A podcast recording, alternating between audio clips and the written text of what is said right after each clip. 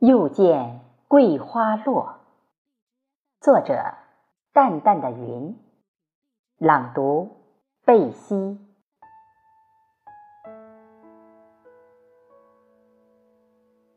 国庆节值班后的第一个轮休日，我静静地坐在书房，品着淡淡的佳茗，慢慢地打开了电脑。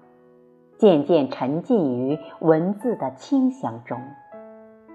蓦然，湘西书卷的原创散文《桂花落》映入眼帘，顿时仿佛闻及到了香气袭人的桂花香味。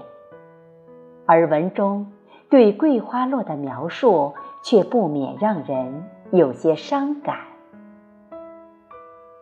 我居住的小区与供职的单位同处一个大院，院中成片桂花树，已形成一道亮丽的风景线。在开花时节，满园的桂花芳香沁入肺腑，会令人心旷神怡。不过，超短的花期却常常使人惋惜和惆怅。今年的秋天，桂树开花时间姗姗来迟，中秋赏月时尚未见到其踪影。没有丹桂飘香加盟的中秋月色，多少让人留下一份遗憾。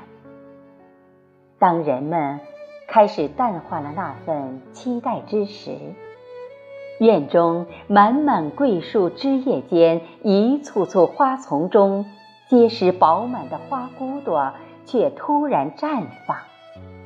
那绝尘的花香穿透骨髓，使人顿有“不是桂花香自味，倚兰无语亦销魂”之感。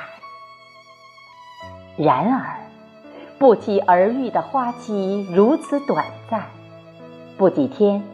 那场轰轰烈烈的花事就悄然离去，不留一点痕迹，给猝不及防的爱桂粉丝留下了久久的失落。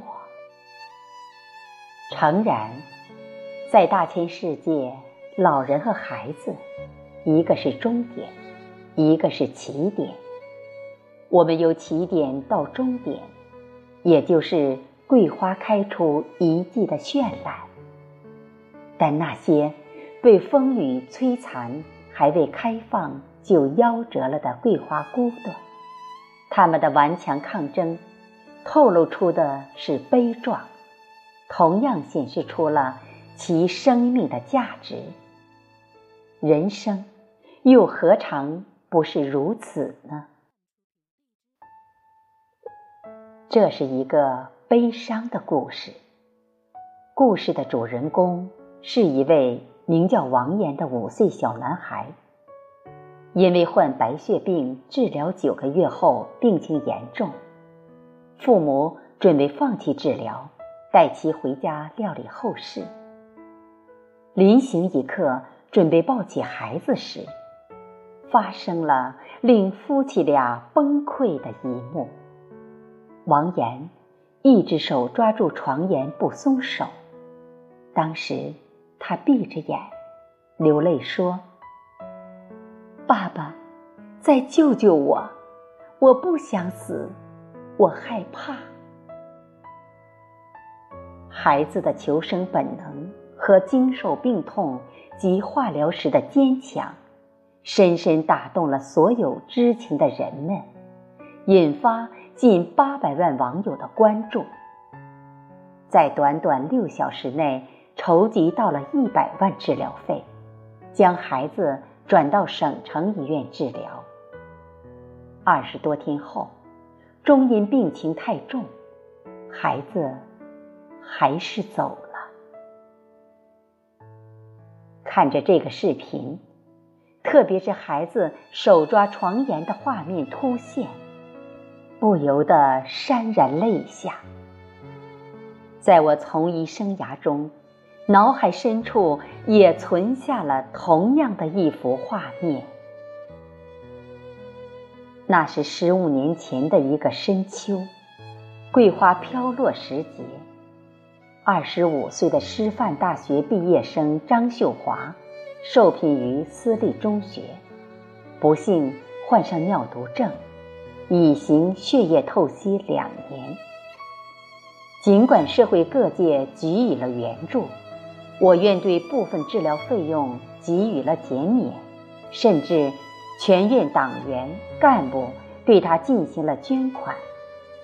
因病情加重，加之经济难以为继，当年还没有合作医疗，其母亲决定出院，放弃透析治疗。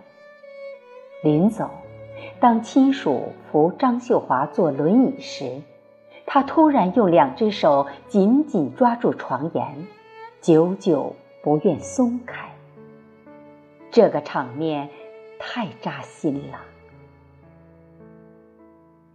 怀着那份依恋，我信步来到了楼下花坛桂花树旁，也只见到一束茂密的树叶和带着深意的树干，没有桂花的身影。但在思绪里。却清晰地展现出了它多姿花落的过程。在明媚阳光下，它绽放过的花瓣轻轻洒落在地面，那淡淡的黄，粒粒的点连成一片，似铺满了一层黄金，像游人争芳吐艳，散发着残存的淡香。在淅沥秋雨中，矜持的桂花少有整齐地收拢了心绪，花瓣飘落，碾入泥土。那花的灵魂像炊烟飘渺，散尽，无影无踪，留下的是扑鼻的芬香。面对眼前的桂花树林。我感受到多年来，在桂花馨香的款款流动中，人性的善良，许多美好，都徜徉在人们的生活中。祖国的日益强大，那种看不起病、因病致贫的现象，得到了可喜的改观。不知几时，天空。